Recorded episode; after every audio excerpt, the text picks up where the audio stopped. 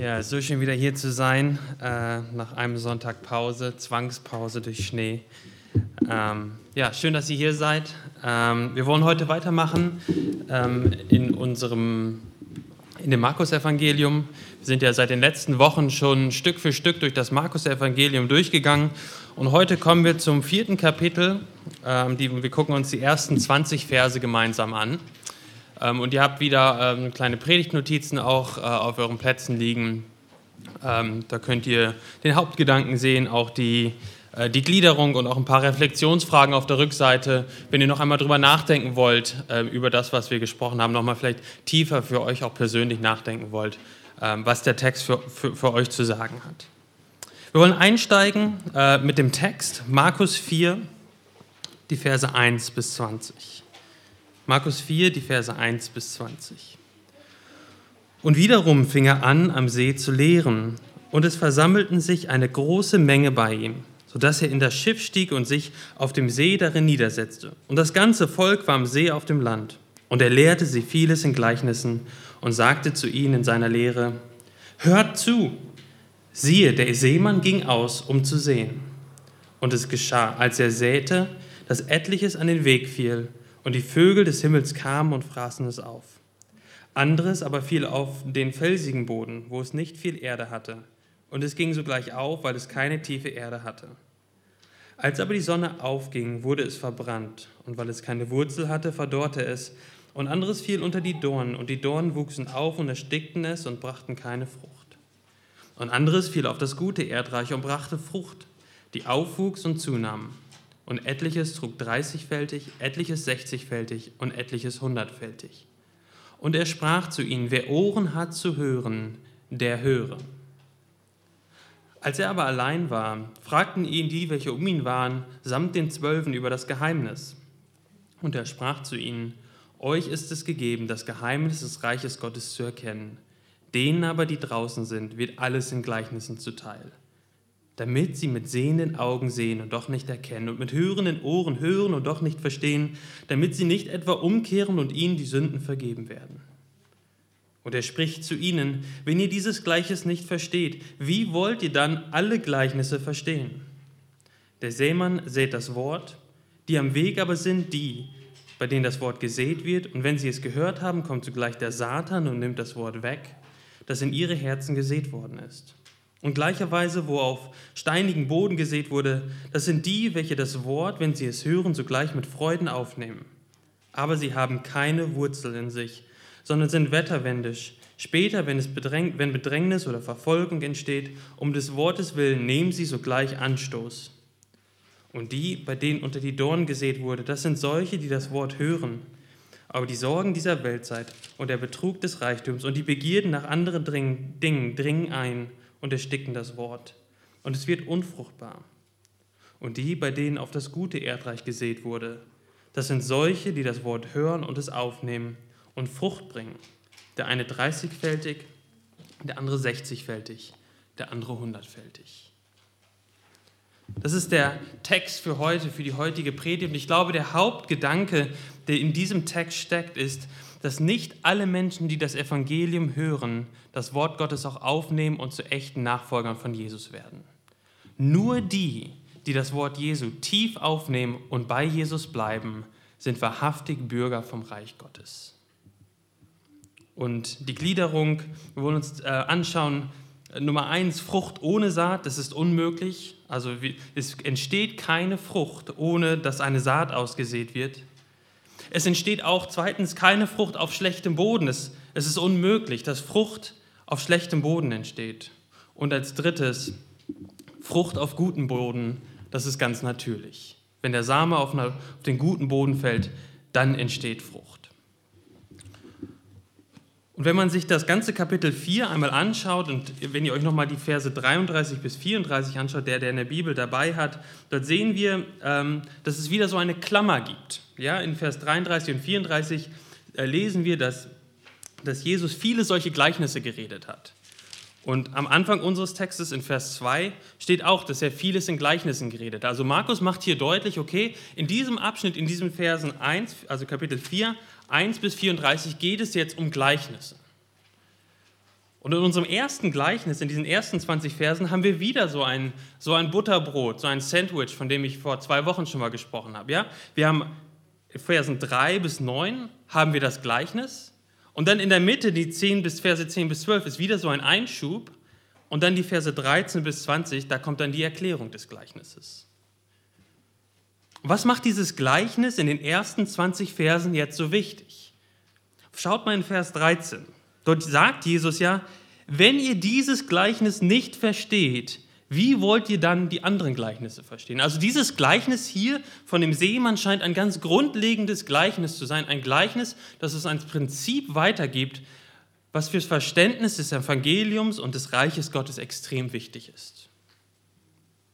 Aber bevor wir uns den einzelnen Böden zuwenden und den, der Frucht, wollen wir uns mit diesem Einschub beschäftigen, mit diesen Versen 10 bis 12. Dieses zusammengeklappte Butterbrot, da wollen wir uns jetzt den Käse anschauen oder die Marmelade oder was auch immer ihr gerne auf eurem Brot isst. Und diese Verse sind extrem wichtig, weil sie uns den Schlüssel dafür geben, wie wir dieses Gleichnis verstehen müssen.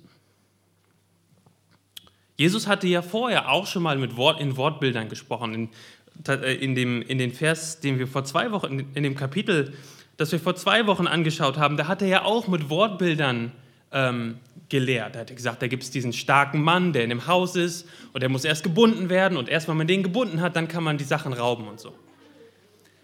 Aber in all den Wortbildern und Gleichnissen gab es immer genug Erklärungen drumherum, was das jetzt zu bedeuten hat. Aber hier in diesem Gleichnis, in den ersten neun Versen, da gibt es keine Erklärung. Es ist irgendwie ein Bild aus der Agrarwirtschaft. Man ahnt vielleicht, da steckt was Tieferes drin, aber man weiß nicht ganz genau, wie man das jetzt zu deuten hat. Es gibt keine weitere Erklärung. Und interessanterweise beginnt und endet Jesus sein Gleichnis mit einer Warnung. Was ist die Warnung? In Vers 3, hört zu. Und in Vers 9 genau das gleiche. Und er sprach zu ihnen, wer Ohren hat zu hören, der höre.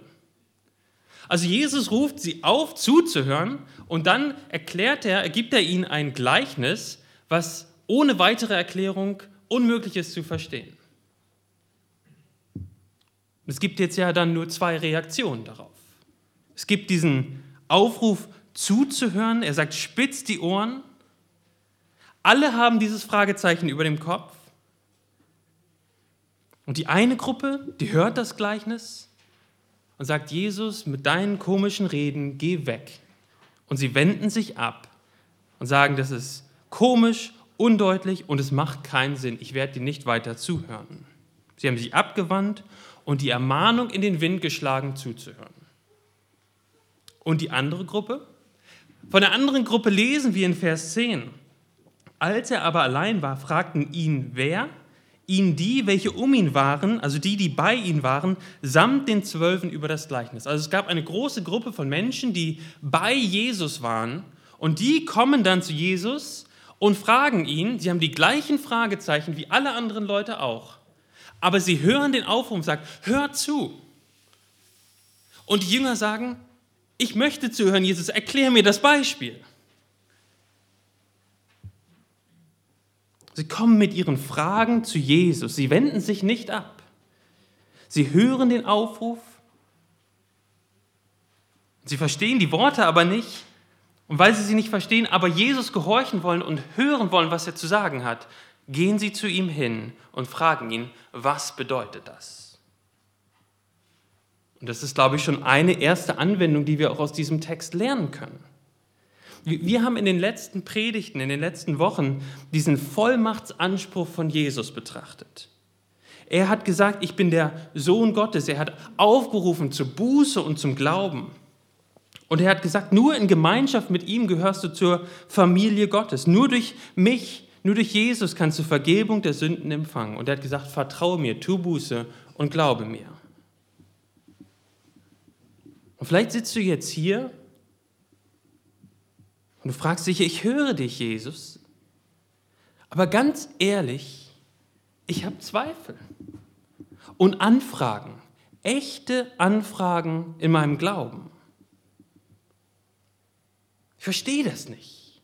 So wie die Jünger dieses Gleichnis am Anfang nicht verstanden haben.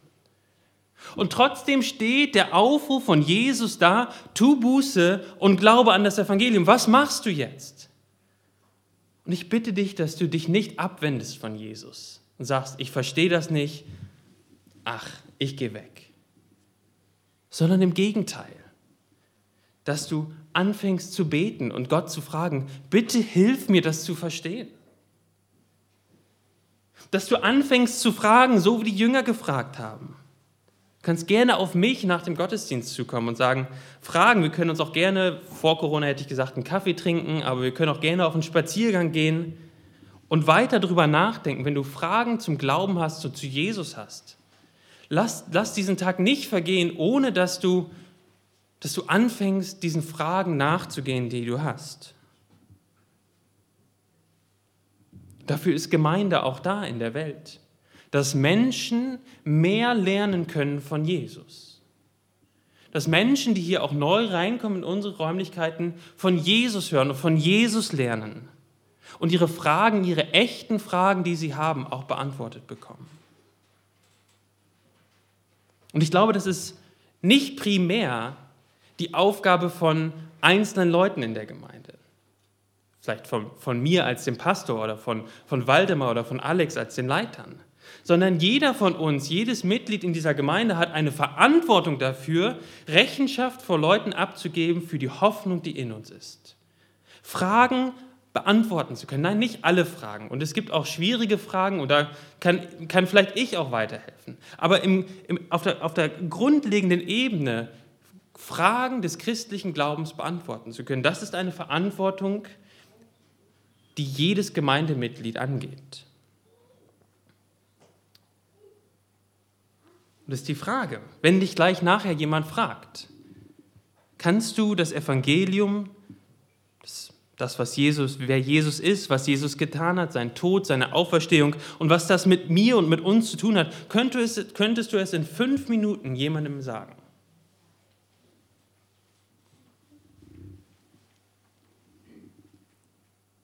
Und wenn nicht, dann, dann habe ich einen Vorschlag. Wenn, wenn du jetzt darüber nachdenkst und, und, dir das vorstellen würdest, jetzt stehst du da vor jemandem und müsstest ihm erzählen, was das Evangelium ist. Und stehst da und denkst, also irgendwie verstehe ich das ja auch, das Evangelium, ich glaube das auch, aber es fällt mir extrem schwer, das jetzt irgendwie in Worte zu fassen und einfache Fragen zu beantworten. Ein Vorschlag, hinten ähm, liegen, ähm, liegt ein Buch aus, das heißt, was ist das Evangelium? Ja, Ihr könnt euch das gerne mitnehmen, das ist kostenlos, nehmt euch das gerne mit, lest es euch durch und dann auf einer DIN A4-Seite schreibt das Evangelium auf. In euren eigenen Worten. Und das könnt ihr dann auswendig lernen oder die Struktur zumindest auswendig lernen und anhand dessen dann relativ einfach und auch in fünf Minuten Menschen das Evangelium weiterzusagen. Und wenn ihr die DIN A4-Seite geschrieben habt, dann könnt ihr auch gerne, könnt ihr auch gerne zu mir nochmal geben und ich kann auch nochmal drüber, drüber gucken und vielleicht ein paar Anmerkungen machen und hilfreiche Kommentare äh, geben. Aber das wäre ein Weg, wie wir als Gemeinde, wie du auch ganz konkret anfangen kannst, bereit zu sein, auf Fragen des Glaubens Antworten geben zu können. Die Jünger kommen also zu Jesus und fragen ihn über dieses Gleichnis. Und was sagt Jesus darauf? Er sagt dann in Vers 11, euch ist gegeben, das Geheimnis des Reiches Gottes zu erkennen. Denen aber, die draußen sind, wird alles in Gleichnissen zuteil. Also denjenigen, die bei Jesus sind, die verstehen das. Das ist der Unterschied zwischen denen, die weggehen und das Geheimnis nicht verstehen oder das Gleichnis nicht verstehen und denen, die mit den gleichen Fragezeichen zu Jesus kommen und es verstehen. Die Gemeinschaft bei Jesus ist der Unterschied oder ist, ist das, was den Unterschied macht. Jesus erklärt es denen, die bei ihm sind. Und so ist das auch für uns. Nur in der Gemeinschaft mit Jesus werden wir wirklich verstehen, was Jesus uns zu sagen hat. Also nochmal die Ermutigung, suche Jesus im, Gebet und suche Menschen, die die Botschaft von Jesus verkündigen und bring die Fragen, die du hast, zu Gott und zu anderen Christen. Aber der Text spricht auch von denen, die draußen sind. In Vers 11. Und vielleicht seid ihr schon bei der Textlesung ein bisschen gestolpert und habt euch gefragt, hä? Steht das da wirklich so drin? Es gibt auch die draußen sind. Wer sind das? Nun ist zum einen die geistliche Elite, von der wir vor zwei Wochen gehört haben, ja, die die Wunder von Jesus gesehen haben, gesagt haben, er hat einen Dämon. Aber auch all die ganze Menge, die um Jesus herum war, die die Heilung cool fanden und es war einfach ein Riesenspektakel. Aber mit Jesus und dem, was er zu sagen hatte, damit wollten sie eigentlich nicht so viel zu tun haben. Und draußen zu sein, ist eine gefährliche Position. Warum? Lasst uns noch mal in den Text kommen. Warum ist es gefährlich, draußen zu sein? Was sagt Vers 12? Er sagt denen, die draußen sind, alles in Gleichnissen. Warum? Was ist das, der Zweck, das Ziel? Damit sie mit sehenden Augen sehen und doch nicht erkennen und mit hörenden Ohren hören und doch nicht verstehen, damit sie nicht etwa umkehren und ihnen die Sünden vergeben werden. Harte Worte. Harte Worte, die Jesus aus dem Propheten Jesaja zitiert und in dem Kontext in Jesaja geht es darum, dass das Volk Israel schon so viel gesündigt hatte, dass es gerichtsreif war. Ja, das Gericht war beschlossen. Und so wurde Jesajas warnende Botschaft bei dem Großteil des Volkes zu einer oder hat, das, hat die Botschaft von Jesaja eine gewollte Verhärtung hervorgerufen. Die, die letzte Botschaft von Jesaja an das Volk Israel war schon Teil des Gerichtes an Israel. Sie waren schon, wie man, wie man auf Neudeutsch sagt, über den Point of No Return gegangen. Es gab kein Zurück mehr. Und selbst die warnende Botschaft von Jesaja hat nur dazu geführt, dass sie sich weiter verhärtet haben. Und Jesus sagt jetzt hier zu allen, die sich von ihm in dieser Art und Weise abwenden und nichts mit ihm zu tun haben wollen, dass genau das Gleiche passieren kann. In deren Herzen ist eine Hartherzigkeit des Herzens vorhanden, sodass die Worte von Jesus in den Gleichnissen zu Gerichtsworten werden. Das ist das, was der Vers 12 hier sagt. Und jeder, der sich von Jesus abwendet und ihn links liegen lässt, steht in der Gefahr, dass die warnenden Worte von Jesus in ihm weiter zur Verhärtung führen.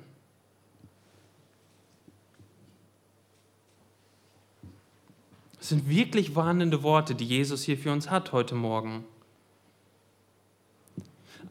Aber wenn es in dir, wenn es in dir noch einen Funken echten Fragens gibt, wenn es in dir noch die Frage nach Gott und Jesus gibt und es dir nicht völlig egal ist, wer dieser Gott und wer dieser Jesus ist, dann bitte ich dich, dass du die Warnung von Jesus hörst und zu ihm gehst und anderen Leuten fragst, was heißt das denn alles? Erklär mir das doch mal.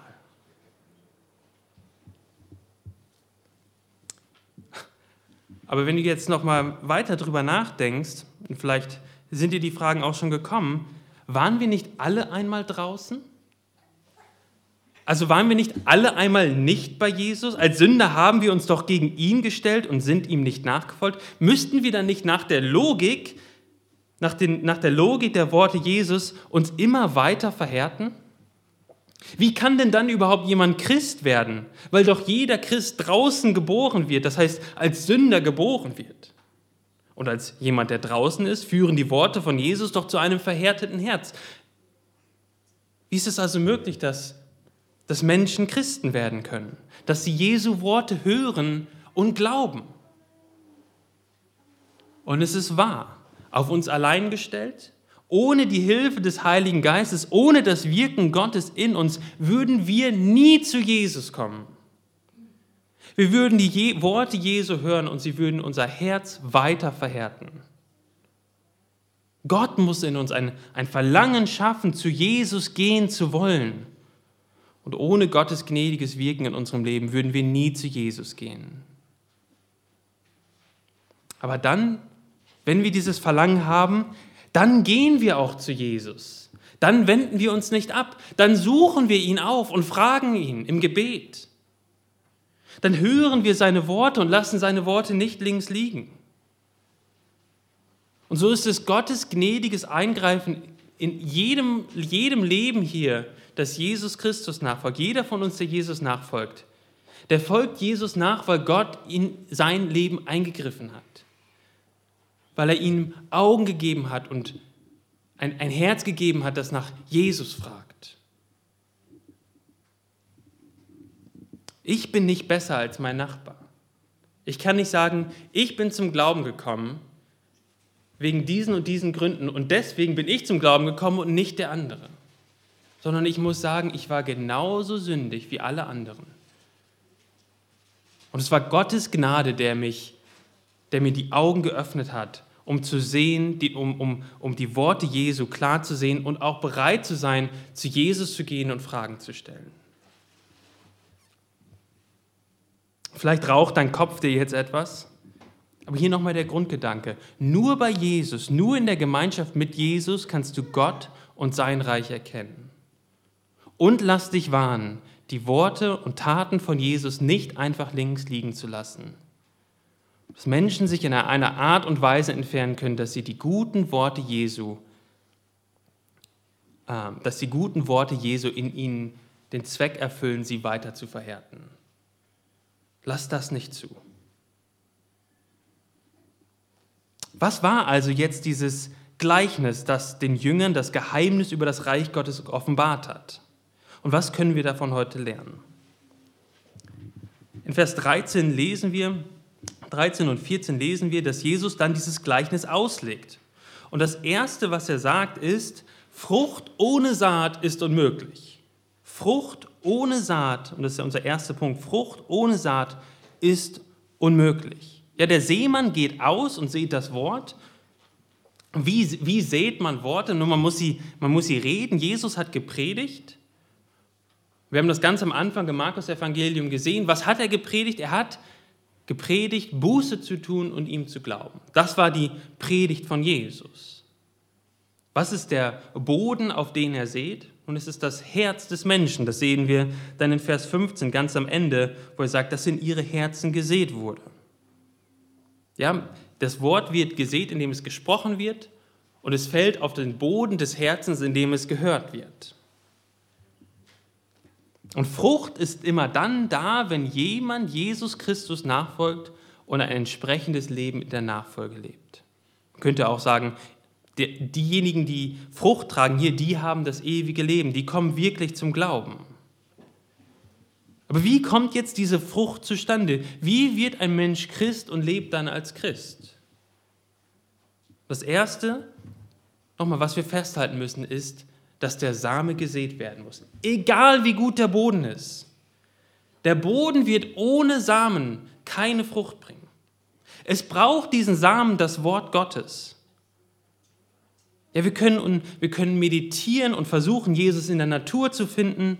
Wir können versuchen, uns Gott zu nahen, indem wir ein anständiges Leben leben. Wir können tiefe religiöse Gefühle haben. Alles Mögliche können wir haben. Aber wenn wir das Wort Gottes, das Evangelium nicht haben, wenn das nicht in unsere Herzen gesät wird, dann ist es unmöglich, dass wir zum Glauben an Jesus Christus kommen. Dieser echte Same, das Wort Gottes, das Evangelium muss von außen kommen. Es muss gesät werden in unseren Herzen. Und das war ja bei euch, die ihr an Jesus Christus glaubt, nicht anders, oder? Irgendwann, irgendwer hat euch irgendwann das Wort von Christus erzählt. Ihr habt es gehört von, eurer, von euren Eltern, auf einer Evangelisation, von euren Großeltern. Irgendwo habt ihr das Wort gehört und dann seid ihr Christen geworden. So müssen wir lernen, dass das Wort verkündigt werden muss. Der Same muss gesät werden. Das Reich Gottes, eines der Geheimnisse, von denen Jesus hier spricht, ist, dass das Reich Gottes eben nicht mit dem Schwert und dem Sturz von Rom beginnt, sondern es beginnt mit dem Wort Gottes, das in das Herz der einzelnen Menschen hineinfällt und dort Frucht bringt. Also Frucht ohne Saat ist unmöglich. das Wort Gottes muss verkündigt werden, in aller Klarheit und aller Deutlichkeit. Und der zweite Punkt, Frucht auf schlechtem Boden ist genauso unmöglich. Und Jesus stellt uns jetzt hier drei Böden vor. Drei schlechte Böden, auf denen die Saat letztendlich eingeht. Und es sind drei Erklärungen, warum Menschen, die das Wort von Jesus hören und es ablehnen bzw. nicht zu der Frucht der echten Nachfolge kommen. Warum wenden sich manche Menschen ab, wenn sie das Evangelium von Jesus Christus hören? Das Erste, was er sagt, das ist die Saat, die an den Weg gesät wird, also auf ganz harten, steinharten Boden. Und Jesus sagt, da kommt dann der Satan und nimmt es direkt wieder weg. Das Herz hat es zwar gehört, es ist irgendwie in die Ohren reingedrungen, aber es ist so, das Herz ist so hart und verschlossen, dass der Same einfach nur oben liegt und der Satan das Wort einfach wegnehmen kann. Es sind Menschen, die vielleicht in einem Gottesdienst oder in einer Evangelisation oder in der Gemeinde sitzen und sie hören das Wort und es ist ihnen völlig egal, was dort gerade gesagt wird. Es gibt keine Reaktion auf das Wort Gottes. Sie haben es gehört, aber es passiert überhaupt gar nichts. Sie hören es und sehen es und doch erkennen und verstehen sie es nicht. Das Herz ist hart und steinig. Der zweite Boden, den er beschreibt, ist dieser steinerne Boden oder man könnte es auch übersetzen mit dem, dem Augenblick Menschen. Ja, dieser Same fällt auf gute Erde, also er, es ist nicht auf steinerne Erde und ganz harter Erde, aber auf, auf gute Erde, wo er aufgehen kann, aber er ist umringt und untergraben von großen, dicken Steinen. Und dann geht die Sonne auf und dieser Same verdorrt so schnell, wie er aufgegangen ist. Er hat keinen Nährboden. Diese Menschen hören das Wort, nehmen das Wort mit Freuden auf, aber sie haben die Kosten nicht überschlagen. Ihr, ihr Glaube war ein Augenblickglaube, ein, sie waren Augenblicksmenschen. Sie fanden alles toll und klasse, aber sie waren nicht bereit, die schwierigen Dinge anzunehmen, die die Christus-Nachfolge mit einschließt. Wenn Bedrängnis oder Verfolgung kommt, so lesen wir, dann wenden sie sich gegen das Wort. Ja, solange es ihnen irgendetwas gebracht hat, waren sie voll dabei. Aber sobald Konflikte auf, aufkommen aufgrund ihres Glaubens, sind sie schnell dabei, den Glauben abzuschwören. Nachfolger von Jesus zu werden, bedeutet einem anderen Königreich zu gehören, das ganz fundamental in Konkurrenz mit der heutigen Weltzeit steht. Und diese Welt steht nicht nur dem Reich Gottes neutral gegenüber, sondern sie steht ihm feindlich gesinnt gegenüber und wird immer und immer wieder auch Attacken auf das Reich Gottes und die Bürger des Reiches anstiften. So ist das auch bei uns in der Evangeliumsverkündigung heute auch so. Wir müssen die wahr, harten Wahrheiten erzählen, was es bedeutet, Jesus nachzufolgen.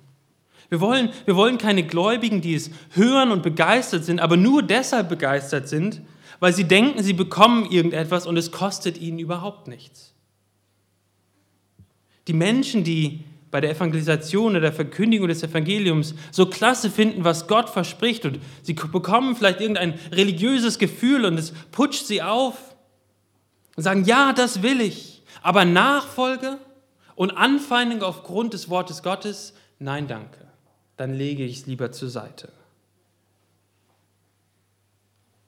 Und so kommen auch diese Menschen nicht zum rettenden Glauben, weil sie nicht bereit waren, die Kosten für die Nachfolge anzunehmen. Der dritte Boden, von dem wir lernen, ist der Boden mit Dornen. Sorgen und Begierden und Reichtümer ersticken den Samen des Evangeliums. Ja, und dieser Boden kommt dem Boden des, des wahren, des echten Bodens aus Vers 20 am ähnlichsten. Ja, dieser Same geht auf er schlägt Wurzeln und fängt an zu wachsen. Aber auch dieser Boden, dieser Samen auf diesem Boden wird nie Frucht bringen. Warum? Diesmal ist es nicht der Satan, der kommt und es wegpflückt.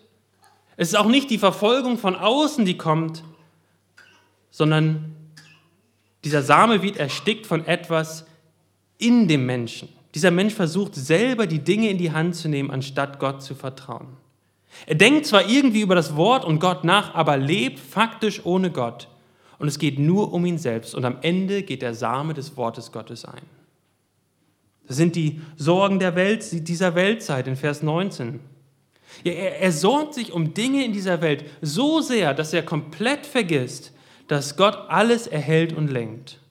Und anstatt dass er mit seinen Sorgen zu Gott geht, lässt er den Sorgen freien Lauf, weil er tief drinnen nicht damit rechnet, dass Gott alles in der Hand hat. Und so ersticken über die, über die, über die Zeit, ersticken die Sorgen der Weltzeit langsam diesen aufgehenden Samen des Wortes. Und irgendwann sagt dieser Mensch, na, mit Jesus will ich nichts mehr zu tun haben. Das ist der Betrug des Reichtums. Dieser Mensch denkt sich, dass er in seinem Reichtum Sicherheit und Geborgenheit findet. Und Gott und Jesus und Glauben werden nach und nach nur noch zu Randfiguren und letztendlich fallen sie ganz vom Tisch. Der Reichtum gibt ihm genug Sicherheit und er sucht letztendlich Halt und Sicherheit im Reichtum und nicht in Jesus. Und dann stehen da noch die Begierden nach anderen Dingen. Er sehnt sich, dieser Mensch, wo das Wort langsam aufgeht, er sehnt sich nach Dingen, die ihn aus dieser, auf dieser Welt ausfüllen können. Ja, er versucht das Loch in seinem Leben mit Dingen aus dieser Welt zu stopfen, die doch Gott nur wirklich und wahrhaftig stopfen kann.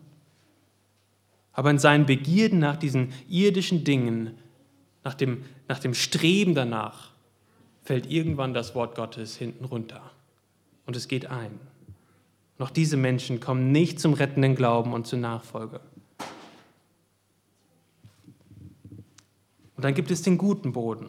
Frucht auf gutem Boden ist natürlich. Diese Frucht fällt in den Boden rein, sie geht auf und bringt, und dieser Same fällt in den Boden, geht auf und bringt Frucht. Und hier fällt das Wort Gottes auf Herzen aus gutem Boden. Sie nehmen es auf und kommen zum rettenden Glauben. Sie hören die Worte von Jesus, also nicht nur flüchtig und oberflächlich.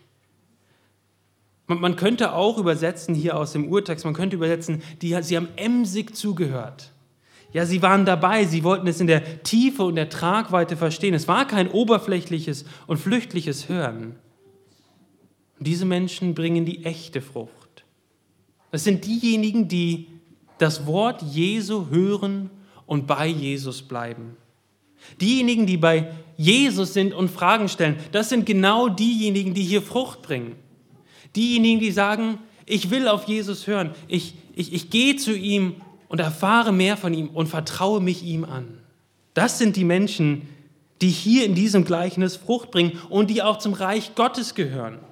Es sind nicht die, die ganz klugen und starken dieser Welt, sondern diejenigen, die das Wort hören und zu Jesus gehen und ihm vertrauen. Zwei, zwei Anwendungen zum Schluss. Die erste Anwendung ist, höre die Warnung, die in diesem Text steckt. Wenn du von Jesus hörst, dann verschließe dein Herz nicht. Nimm es nicht oberflächlich auf und lass es auch nicht durch die Hektik und Sorgen des Alltags ersticken. Sei offen für das Wort Gottes. Denke es in seiner Tiefe und Tragweite durch und realisiere, dass alles Geld und alle Reichtümer und alle Dinge in dieser Welt dich niemals zufriedenstellen können. Hörst du die Warnung?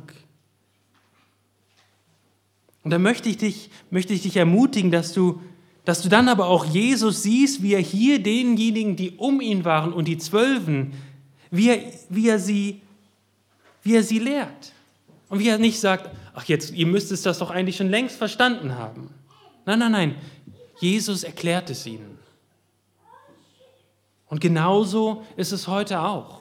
Wenn du mit deinen echten Fragen und Zweifeln zu Gott und zu Jesus kommst, dann wird er dich nicht wegschicken, sondern Jesus steht da mit offenen Armen und sagt, komm her, ich will dir Ruhe geben. Komm her, tue Buße und vertraue dich mir an. Es wird hart und du wirst vieles aufgeben müssen. Aber ich werde dir etwas geben, was so viel größer ist als all das, was du aufgeben musst. Ein Leben mit Gott unter seiner Herrschaft, mit einer herrlichen Perspektive auf das ewige Leben in der Gemeinschaft mit Gott. Höre die Warnung. Und als zweite Anwendung möchte ich, möchte ich mit uns darüber nachdenken, was das denn für, für uns als Christen und für uns auch als Gemeinde bedeutet. Ja, dieser Text beschreibt ja letztendlich, wie das Reich Gottes wächst. Wie wächst das Reich Gottes? Man muss den Samen ausstreuen und dann, je nachdem, auf was für einen Erdboden dieser Samen fällt, wächst das Reich Gottes. Fällt er auf harten Boden oder auf schlechten Boden, wächst das Reich Gottes nicht. Menschen lehnen Jesus ab. Fällt er aber auf gutem Boden, wächst diese Frucht des Wortes Gottes oder wächst der Same dieses Wortes Gottes auf und bringt viel Frucht. Das ist das Erste, was wir tun können als Gemeinde, ist dafür zu beten, dass Gott den Boden der Menschen in Münster auf den Samen des Evangeliums vorbereitet. Dafür zu beten, dass Gott dieses, diese Vorbereitungen tut in den Herzen der Menschen. Dass wenn sie irgendwann mal vielleicht von dir bei der Arbeit oder weil sie hier irgendwie in den Gottesdienst reinkommen oder wie auch immer, sie hören irgendwann diesen Samen des Wortes, dass Gott das Herz dann vorbereitet hat und da guter Boden ist und dass er aufgehen kann und Frucht bringen kann und Menschen zum Glauben kommen können. Lasst uns als Gemeinde dafür beten. Und, und, und dann lasst uns den Samen frei ausstreuen, bei der Arbeit oder in der Schule, im Gottesdienst und in der Kinderstunde, in den Hauskreisen und Gebetskreisen bei deinen Kindern zu Hause, bei deinen Enkeln, im Bus, im Flugzeug, wo auch immer du die Möglichkeit hast, mit Leuten ins Gespräch zu kommen, den Samen des Evangeliums zu streuen. Und dann zu beten, dass Gott die Herzen vorbereitet, dass der Same aufgehen kann und wir Frucht sehen und Menschen sehen, die Sünden bekennen und Jesus nachfolgen. Also lasst uns dafür beten, dass Gott Herzen vorbereitet und uns Wege aufzeigt, wie wir das Evangelium auch hier in der Stadt in Münster sehen können. Lasst uns beten. Himmlischer Vater, wir danken dir für dein Wort. Ähm, es ist wirksam, es ist ein echter Same. Und wir bitten dich doch für die Stadt Münster, für die Menschen, die hier sind, dass du Herzen vorbereitest, dass du den Boden vorbereitest, dass es dort guten Boden gibt, dass Menschen, wenn sie das Evangelium hören, sich nicht abwenden, sondern im Gegenteil sich zu dir hinwenden mit ihren Fragen und dann zum echten Glauben durchdringen, sie Buße tun und dir vertrauen. Bitten dich für uns als Gemeinde, dass du uns hilfst, ja auch in der Zukunft darüber nachzudenken, wie wir konkret auch den Samen des Evangeliums ausstreuen können hier in der Stadt. Bitte hilf uns doch und segne uns wir brauchen dich. Amen.